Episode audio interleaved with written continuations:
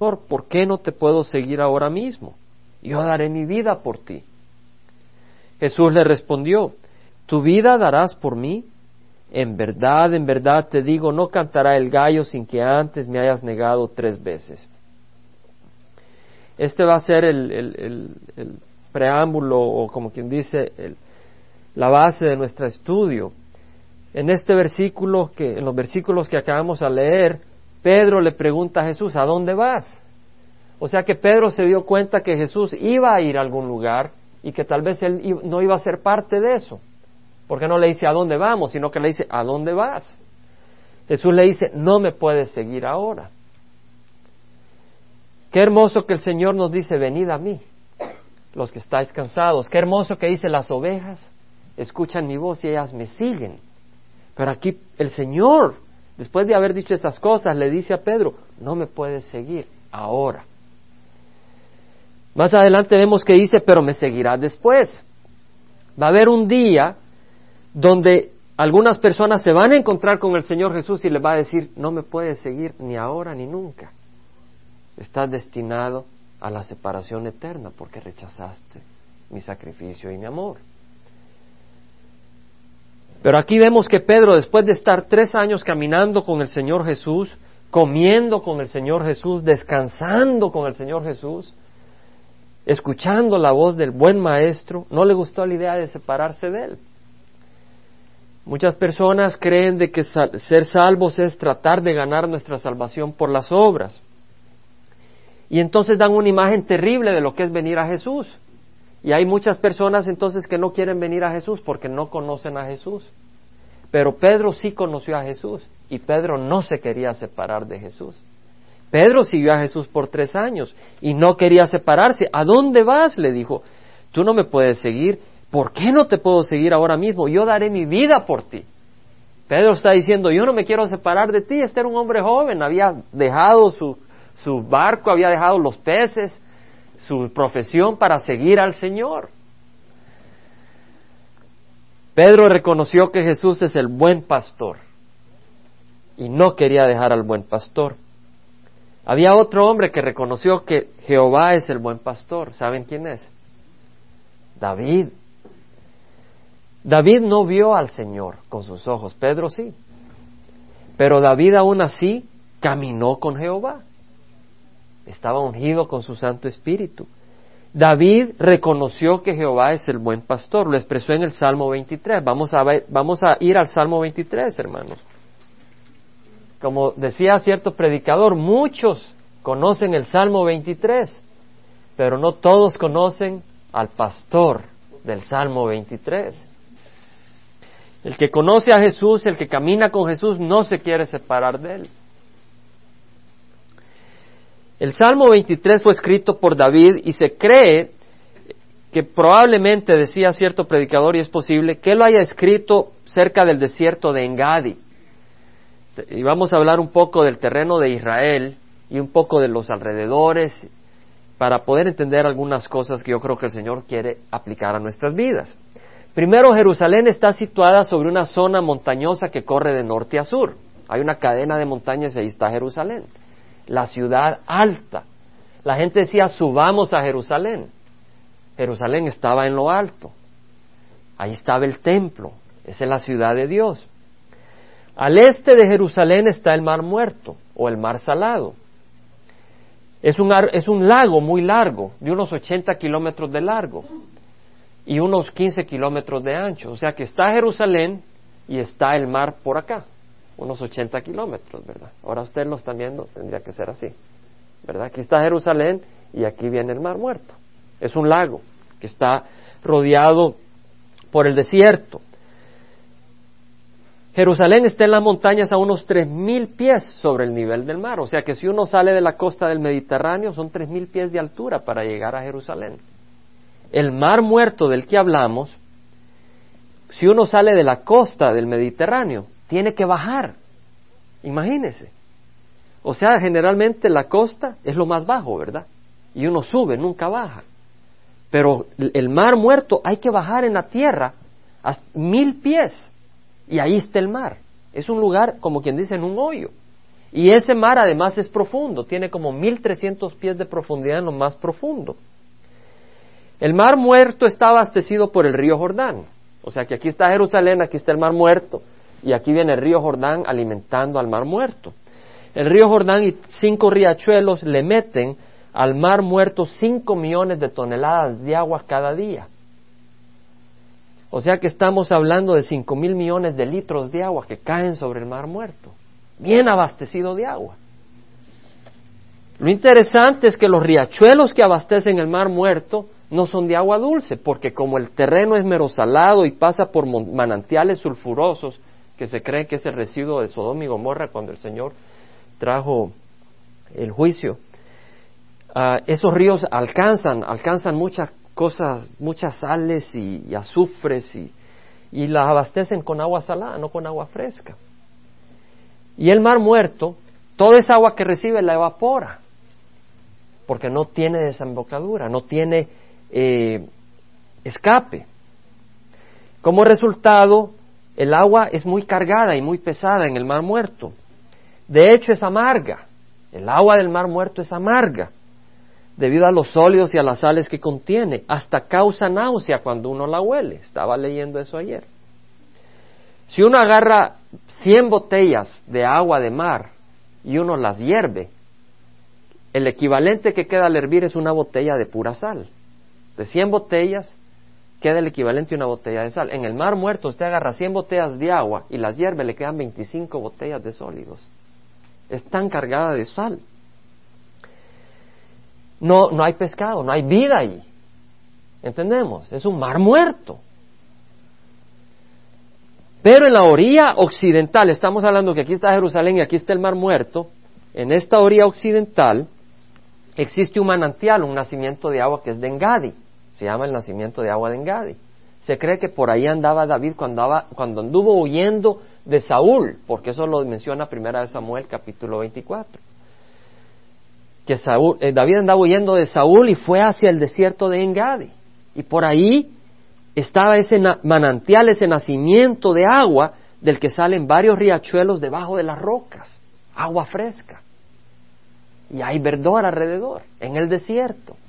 Y lo más probable es que David ahí se fue a refrescar y a tomar agua y a sobrevivir mientras huía de su enemigo. Y se cree que tal vez ahí en ese lugar él pues escribió el Salmo 23.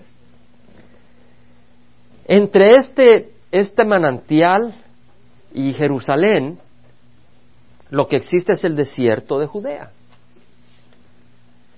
Es interesante de que en, en Jerusalén puede estar cayendo una gran tormenta al oeste de Jerusalén, y si cae una gran tormenta, el agua va por quebradas a través del desierto y llega al mar muerto y desemboca.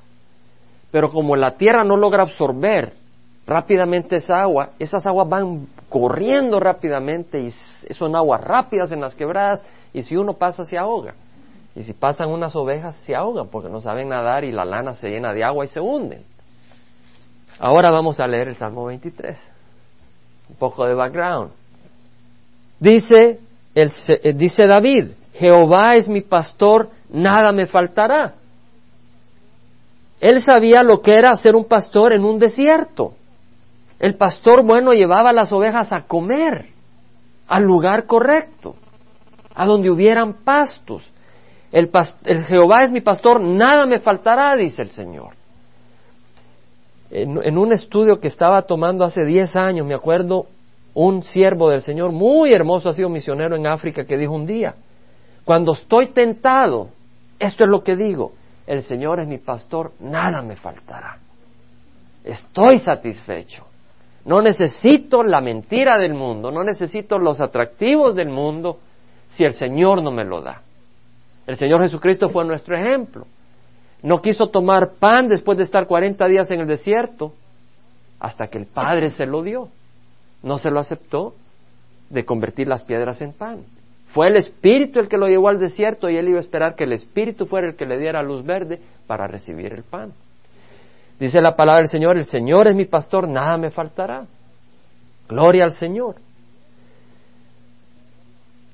Pedro estaba satisfecho, estábamos hablando de Pedro, ¿verdad? Pedro había caminado tres años con Jesús.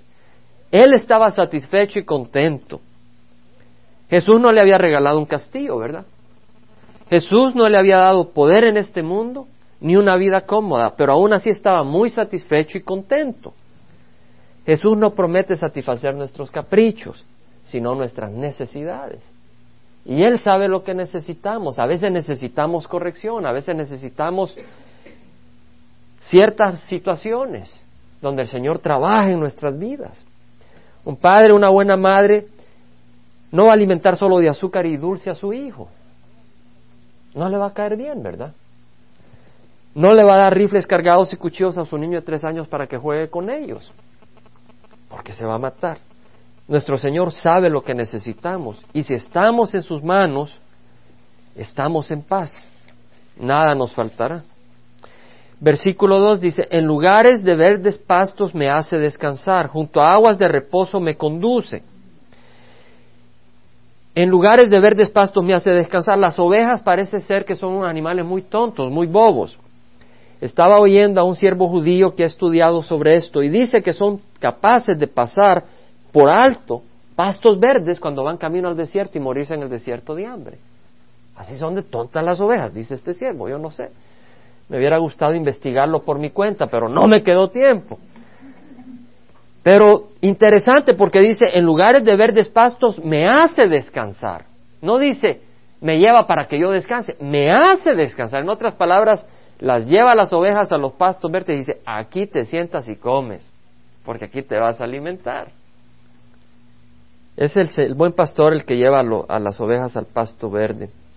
Y tal vez si aquí hay alguien ¿Cuál es nuestro pasto verde? La palabra del Señor. ¿Verdad? Y si hay alguien que tal vez nunca ha escuchado la palabra del Señor, tal vez el Señor hoy lo está trayendo o la está trayendo y le dice, este es un pasto verde, descansa y come. Tal vez no es su amigo, no es su primo, no es su tía la que lo trajo, sino Cristo Jesús.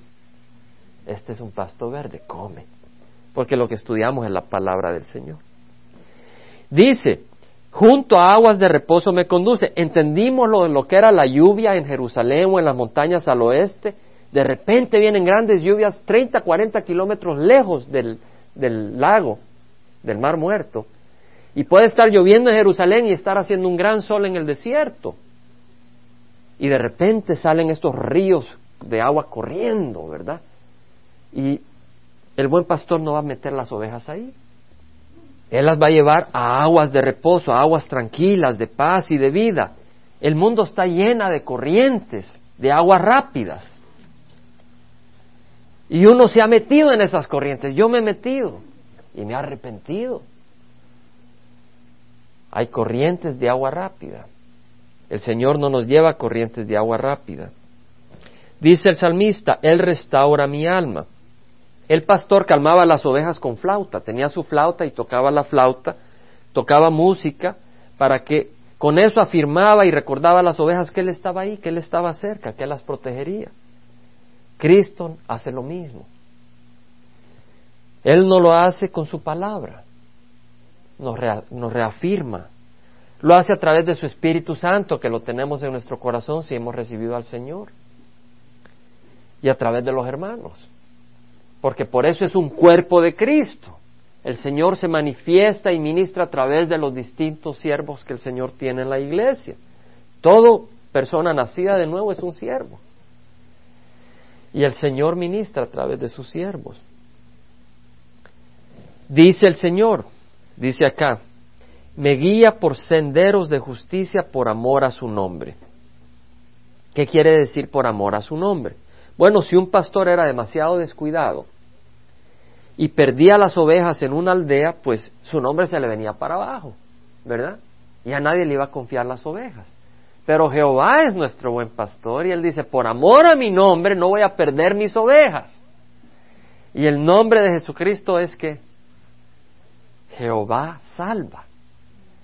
Quiere decir de que si Jesús nos salva por amor a su nombre, Él no nos va a perder si le pertenecemos a Él. Todo el que invoque el nombre del Señor será salvo. Dice, nos guía por camino de justicia, de salud espiritual, de amor, de correctitud. Luego dice, aunque pase por el valle de sombra de muerte, no temeré mal alguno porque tú estás conmigo. Tu vara y tu callado me infunden aliento. El valle de sombra de muerte, muchos lo interpretan como cuando uno cuando ya está muriendo, pero el cristiano cuando muere, cuando cierra los ojos los está abriendo en la presencia del Señor. No pasa por ningún valle. Ahora, si está tal vez enfermo y tiene una enfermedad terminal y va a morir con esa enfermedad y pasa varios meses, tal vez ese es un valle de sombra de muerte.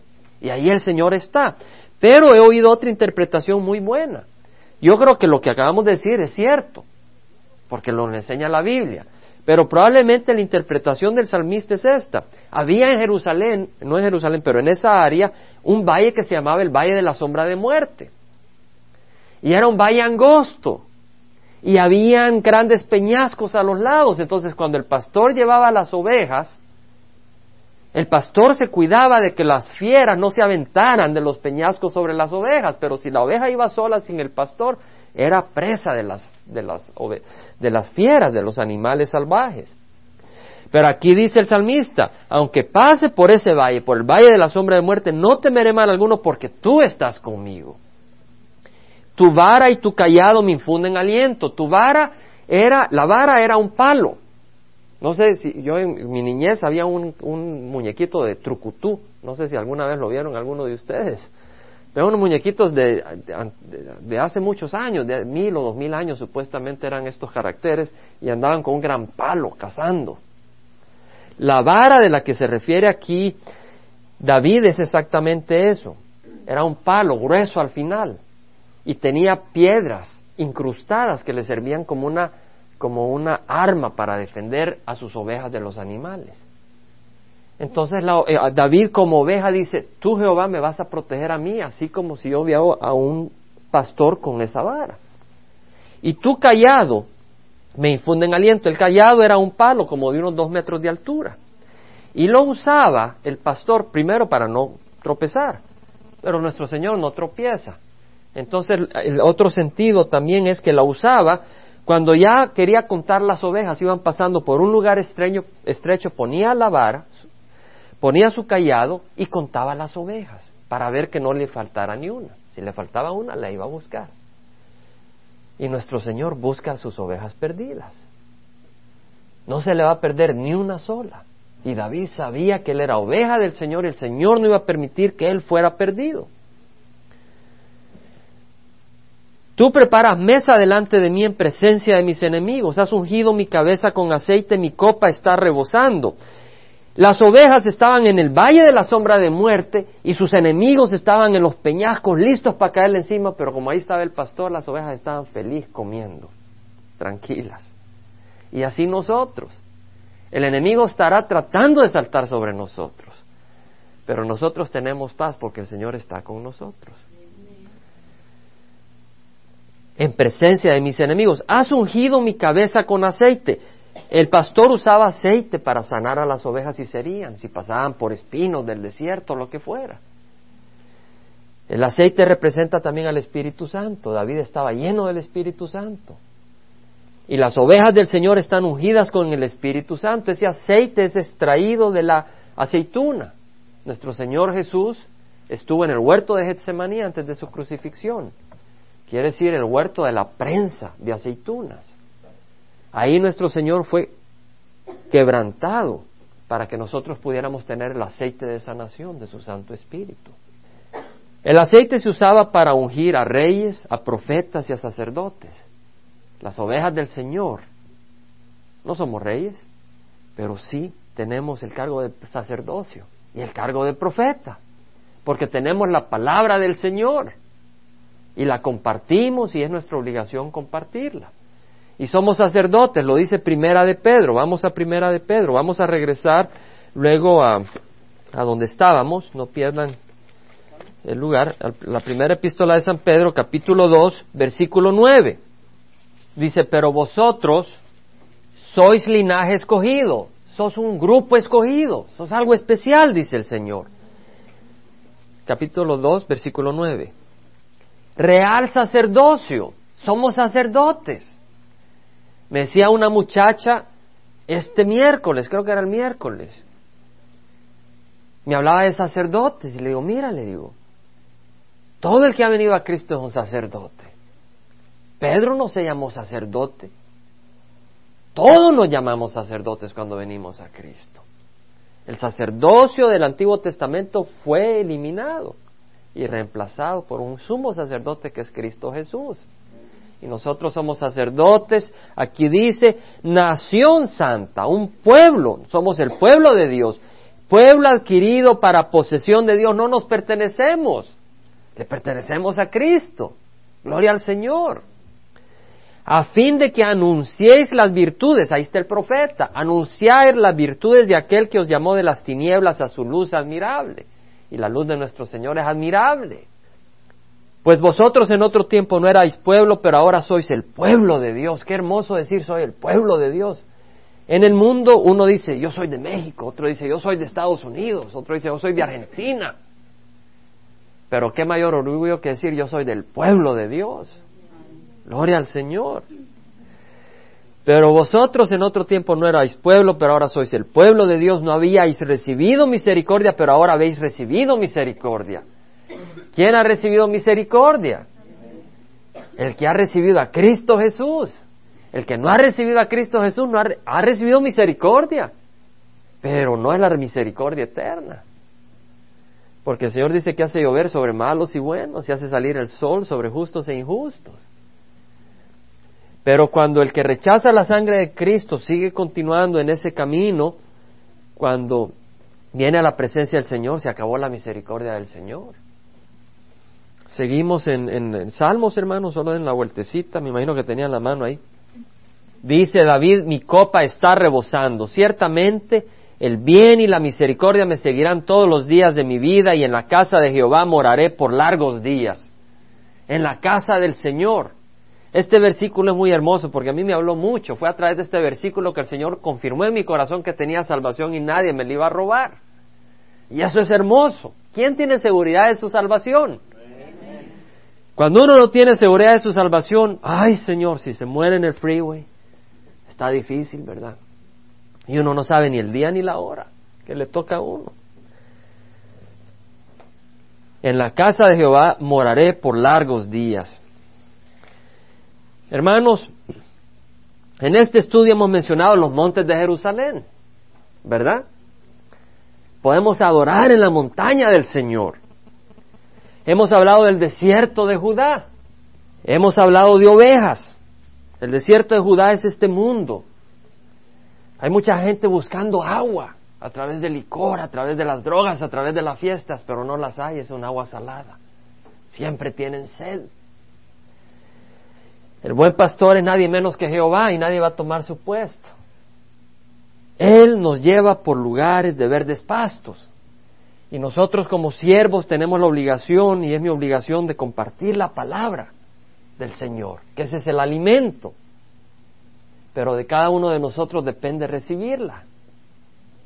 ¿Entendemos? El pastor puede llevarlo a uno a los verdes prados, pero no puede forzar el alimento en nosotros tenemos que querer recibirlo. El manantial de agua en Engadi era nadie menos que Cristo Jesús.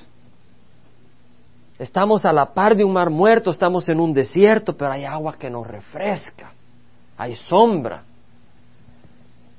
Ahí las ovejas pueden ir a pastar, a la par de Cristo. El mar muerto somos muchos de nosotros. Era un mar en lo bajo del terreno, no en las montañas.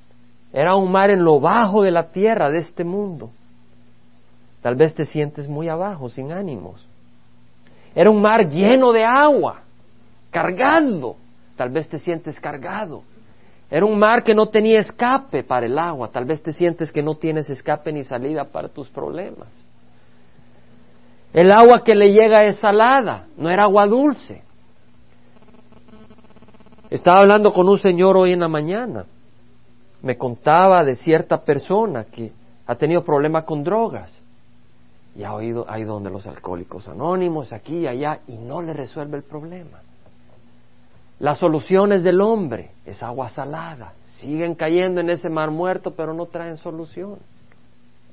Yo te pregunto a ti, ¿te sientes como el mar salado? No lo tienes que decir. Pero te hago esa pregunta, ¿te sientes cargado? ¿Te sientes sin vida? ¿No hay vida en tu vida? Muchas angustias, mucha pena. El agua del mar era salada, era amarga, hasta tenía mal olor. ¿Están así tus problemas, tus pecados? Dios tiene un plan para ti. Vamos a leer Ezequiel. Ezequiel nos habla del templo en el milenio, donde Cristo va a reinar, el reinado de Cristo, y vamos a reinar con Él. Y el Señor tiene un plan para el mal muerto. Y si tiene un plan para el mar muerto, tiene un plan para nosotros que nos ha creado para que vivamos con Él para siempre. Ezequiel 47. Aquí habla Ezequiel con esta visión que tuvo con el ángel de Jehová. Dice, después me hizo volver a la entrada del templo y he aquí brotaban aguas de debajo del umbral del templo hacia el oriente, porque la fachada del templo daba hacia el oriente y las aguas descendían de debajo del lado derecho del templo al sur del altar. Me sacó por la puerta del norte y me hizo dar la vuelta por fuera hasta la puerta exterior por la puerta que da al oriente y aquí las aguas fluían del lado sur. ¿De dónde venían estas aguas? Del templo. ¿Entendemos? Del templo. ¿Quién era la fuente de estas aguas? Dios mismo. Y esto va a ocurrir físicamente en el templo en el milenio. Y dice, cuando el hombre salió hacia el oriente con un cordel en la mano, midió mil codos, o sea, 500 metros, un codo era 50 centímetros y me hizo pasar por las aguas con el agua hasta los tobillos, o sea, lo hizo atravesar el agua que venía saliendo del templo y llegaba a los tobillos. Eh, no tenemos que ver chiquilladas o algo impresionante, esto es impresionantísimo, agua saliendo del templo y vamos a seguir leyendo. Midió otros mil y me hizo pasar por las aguas, lo hizo pasar por las aguas, con el agua hasta las rodillas. De nuevo midió otros mil codos, o sea, 500 metros, o sea, fue caminando 500 metros más y me hizo pasar por las aguas con el agua hasta la cintura. Y midió otros 500 metros más y era un río que ya no puede vadear porque las aguas habían crecido, aguas que tenían que pasarse a nado, un río que no se podía vadear. Las aguas de nuestro Señor son abundantes, no se pueden contener. Entonces me dijo, ¿has visto, hijo de hombre? me llevó y me hizo volver a la orilla del río y cuando volví aquí en la orilla del río había muchísimos árboles a uno y a otro lado. Esto era en una zona de desierto. Y me dijo, estas aguas salen de la región oriental y descienden al Arabá, o sea, al desierto. Luego siguen hacia el mar, este es el mar muerto. Y desembocan en el mar, está hablando del mar muerto. Le decían mar porque es muy largo. Entonces las aguas del mar quedan purificadas y sucederá que donde quiera que pase el río, todo ser viviente que en él se mueve vivirá, y habrá muchísimos peces porque estas aguas van allá y las otras son purificadas, así vivirá todo por donde pase el río. O sea que el mar muerto va a dejar de ser un mar salado, cuando las aguas del Señor vengan del templo al mar muerto. Sus hojas no se marchitarán ni faltará su fruto, cada mes darán fruto porque sus aguas fluyen del santuario su fruto será para comer y sus hojas para sanar. Habrá fruto porque esas aguas vienen del santuario. El, Señor Jesús habló de esas aguas vivas que Él le daría. Al que tenía sed y tomaba las aguas que Él daría, y ese es el Espíritu Santo, y de ahí saldrían esas aguas, brotaban, brotarían estas aguas que van para vida eterna, que es el Espíritu Santo.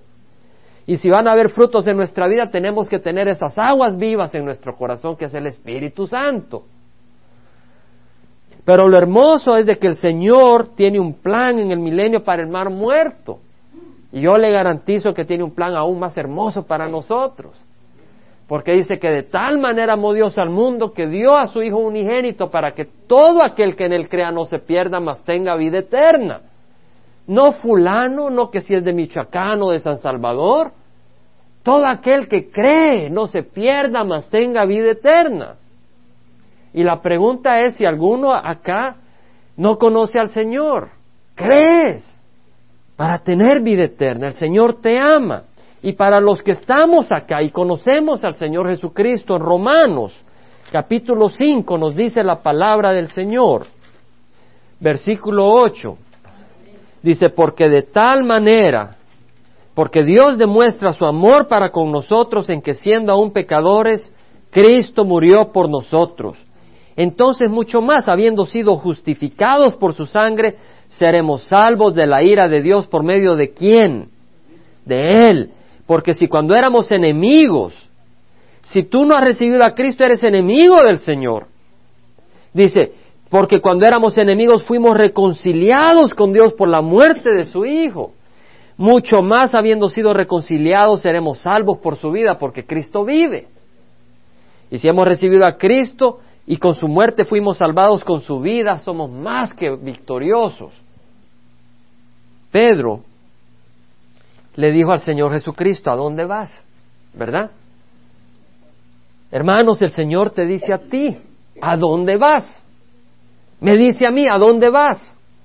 Cristo te pregunta, ¿a dónde vas? Dice la palabra, hay camino que al hombre le parece derecho, pero al fin es camino de muerte. Proverbios 14, 12. Por eso buscamos la palabra del Señor. Lámpares a mis pies tu palabra, luz para mi camino. Pedro garantizó que daría la vida por Jesús y lo negó tres veces. Cristo te pregunta, ¿en quién confías? David confió en quién? En Jehová. Jehová es mi pastor. Cristo te pregunta, ¿en quién confías? Pedro anduvo tres años con el Señor y lo traicionó, lo negó. Vamos a Lucas 22. Lucas 22, 54. Habiéndole arrestado, se lo llevaron y le condujeron a la casa del sumo sacerdote, mas Pedro le seguía de cómo? De lejos. ¿Qué tan cerca estás de Jesús? las ovejas siguen al pastor, el pastor no es el que sigue las ovejas, es las ovejas las que siguen al pastor. Pero nuestro pastor, nuestro Señor, Jehová, va y busca sus ovejas porque las ama. Pero si nosotros buscamos escondernos y seguimos escondiéndonos, dice acá, después de encender ellos una hoguera en medio del patio, ¿quiénes eran ellos? Los soldados, los enemigos. Y de sentarse junto, Pedro se sentó entre quiénes? Entre ellos. Te estás calentando con fuego enemigo. Pedro se calentó con fuego enemigo. Pedro siguió a Jesús de lejos. Una sirvienta al verlo junto a la lumbre, fijándose en él detenidamente, dijo, también estaba usted con él. Pero él lo negó. Mujer, yo no le conozco. Aquí está Pedro el que caminó sobre las aguas el que le dijo, tú eres el hijo del Dios vivo. Y aquí viene una empleada, una mujer le dice, ¿tú eres uno de ellos? No, yo no le conozco. El que había caminado con Cristo, el que había sanado enfermos, había exorcizado demonios, había puesto su confianza en Él. Yo nunca te negaré, daré mi vida por ti. Un poco después otro al verlo dijo, tú también eres uno de ellos, pero Pedro dijo, hombre, no es cierto. Pasada como una hora, después de que dos personas le interrogan, que él no piense y se haya ido, uno dice, qué tonto, vete de ahí, estás con problemas, te están reconociendo. Y no somos así nosotros. Nos metemos en un problema y pecamos. Y seguimos ahí y volvemos a pecar. Y pasa otra hora y seguimos negando a nuestro Señor. El Señor te dice, apártate. Pasada como una hora, otro insistía diciendo, ciertamente este también estaba con él, pues él también es Galileo. ¿Cómo sabían? Por su acento. Por el acento de su lenguaje era como de los de Galilea. Pero Pedro dijo, hombre, yo no sé de qué hablas y al instante, estando él todavía hablando, cantó un gallo. Entonces el Señor se volvió y miró a Pedro y recordó, Pedro, la palabra del Señor, como le había dicho, antes que el gallo cante hoy me negará tres veces, y saliendo fuera lloró amargamente. El Señor Jesús volvió a Pedro con amor, porque Pedro es uno de los suyos. Y los que le pertenecemos y le hemos negado, el Señor nos ve con amor. ¿Verdad? Cuando nos hemos arrepentido, el corazón se descarga. En el versículo 31, veamos de que el Señor le había dicho a Pedro, Simón, Simón, mira que Satanás os ha reclamado para zarandearnos como a trigo. Satanás anda como león rugiente buscando a quien devorar. Pedro le dijo eso no a los que no conocían al Señor, sino a los que conocían a Cristo. Satanás os ha reclamado para zarandearos, pero yo he rogado por ti para que tu fe no falle. Cristo oró por los creyentes y está a la derecha del Padre intercediendo por sus hijos. Pero si tú no le perteneces, Satanás te está zarandeando y ni te das cuenta. Una vez que hayas regresado, fortalece a tus hermanos. Pedro le dijo, Señor, estoy dispuesto a ir contigo tanto a la cárcel como a la muerte. Pero Jesús le dijo, te digo, Pedro, que el gallo no cantará hoy hasta que tú me hayas negado tres veces que me conoces. O sea, vemos pues de que Pedro había puesto su fe en sí mismo. ¿En quién vamos a poner la fe? Judas. Vamos a leer Judas. En Jesucristo, sí. Vamos a leer en Judas lo que nos dice Judas. Es cabal antes de Apocalipsis. Este Judas no es el que traicionó al Señor Jesucristo, sino el medio hermano de Jesucristo. Judas, solo hay un capítulo, o sea que el versículo 24 dice, aquel que es poderoso para guardaros sin caída Aquel que es poderoso para guardaros sin caída, no está hablando de caída física, sino de caída espiritual.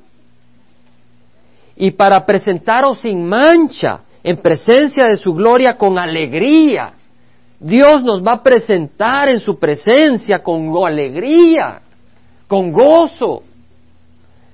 Nuestro Dios tiene alegría y gozo, no es una fuerza neutra al único Dios, nuestro Salvador. Nosotros no somos nuestros salvadores, Dios es nuestro Salvador. Pero de nada sirve si nosotros nos alejamos de Él y no venimos a sus pies.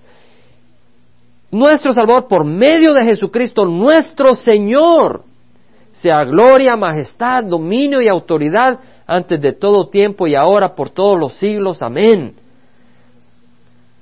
Es necesario que sea nuestro Señor, porque si no es nuestro Señor no somos parte de este grupo donde estamos protegidos por Dios, quien es poderoso para guardarnos sin caída y presentarnos con gozo. Dice el Señor en Juan, mis ovejas escuchan mi voz, yo las conozco, ellas me siguen, y yo les doy vida eterna y no perecerán jamás. Mi Padre que me las ha dado es mayor que todos y nadie las puede arrebatar de las manos de mi Padre. El Padre y yo somos uno. ¿En quién ponemos nuestra fe? Seamos que no hemos, si no hemos creído en el Señor, si aquí hay alguien que no conoce al Señor, yo le invito a que ponga su fe en Jesús. Para salvación. Y si hay alguien aquí, y sé que vemos muchos, que conocemos a Cristo, continuemos en esa fe.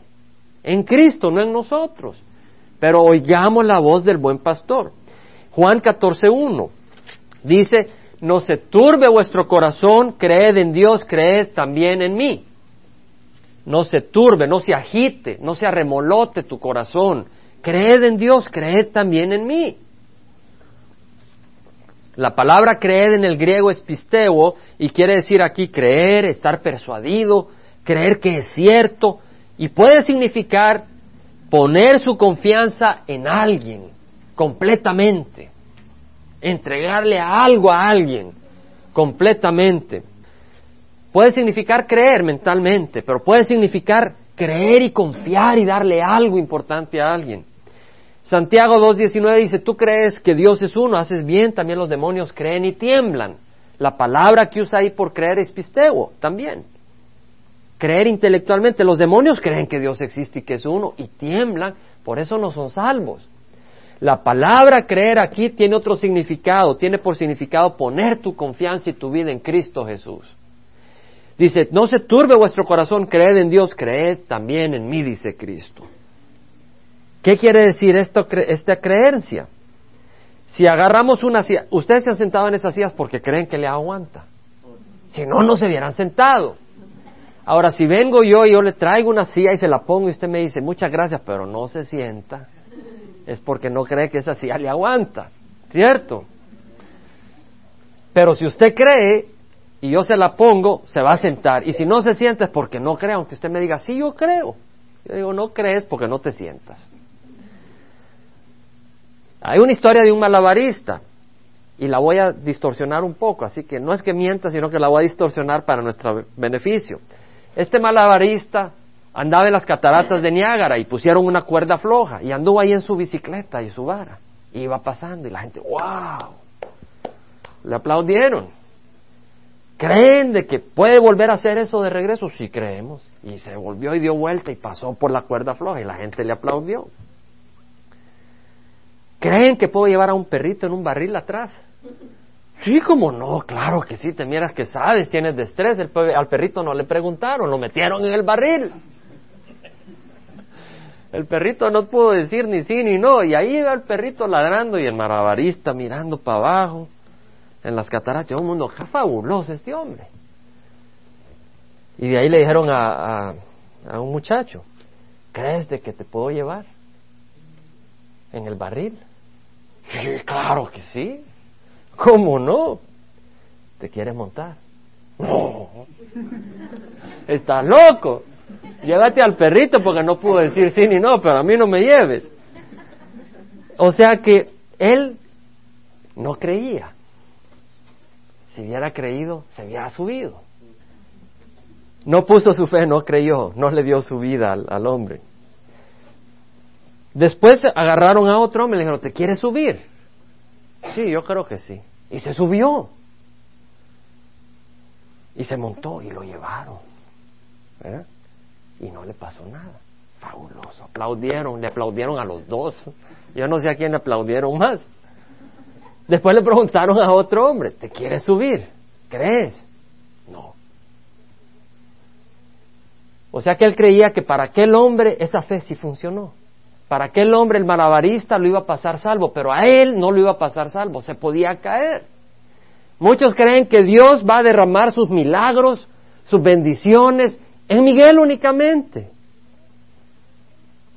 o en Pedro, y no en Jesús, o Jaime, o Clara. ¿Entendemos? Sí, Él lo está haciendo con Él, pero conmigo no. ¿Quién te ha metido esa mentira? Porque de tal manera amó Dios al mundo que dio a su Hijo unigénito para que todo aquel que en él crea no se pierda, mas tenga vida eterna. De ti depende creer que Dios es mentiroso o verdadero. Pero vamos a pasar por la cuerda floja todos cuando muramos en este mundo. Y si tú has puesto tu fe en el Señor, Él te va a llevar por esa cuerda floja. ¿Y quién dice y dice con gozo, mi Señor no me va a votar? Y el que dice, todavía no me decido, ¿en quién está poniendo la fe? ¿En otra cosa o en sí mismo? Y cuando se abra esa puerta y lo empujen, él va a tener que caminar por esa cuerda floja. Tal vez son sus buenas obras, ¿verdad?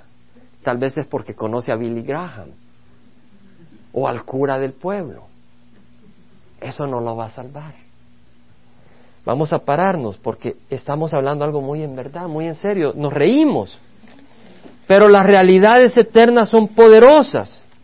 Y le pido que cerremos los ojos porque este es un momento santo, este es un momento sagrado. Es sagrado no porque este es edificio o por lo que estamos acá, es sagrado porque Dios te ha hablado a ti. Entonces, con los ojos cerrados, hemos tenido muchas personas que han recibido a Cristo Jesús. Y con los ojos cerrados, si tú no habías recibido a Cristo todavía, ¿qué estás esperando? Yo te invito a que levantes la mano y digas, yo quiero recibir a Cristo. Si no has recibido a Cristo, levanta la mano y vamos a orar por ti. Gloria al Señor. Alguien más que quiera recibir a Cristo. Alguien más. Yo sé que el Señor quiere que tú recibas a Cristo. Alguien que no haya recibido a Cristo. Pedro no se quiso separar de él una vez caminó con él tres años. Alguien más. Levanta esa mano, no te vamos a avergonzar. Cristo murió por ti en la cruz, no te avergüences de recibirlo. Alguien más te ha hablado la palabra del Señor. Y tal vez si tú ya has recibido a Cristo, pero te sientes como ese mar salado, te sientes cargado. El Señor no quiere que te sientas así, porque hay un río de agua viva que va caminando hacia ti. Si tú te sientes cargado todos con los ojos cerrados, yo quiero que levanten la mano, aunque hayas recibido a Cristo, para que podamos orar por ti. Voy a orar por cada uno que se siente cargado. Y aun si no has levantado la mano, si la has levantado es una seña de humildad, de mansedumbre.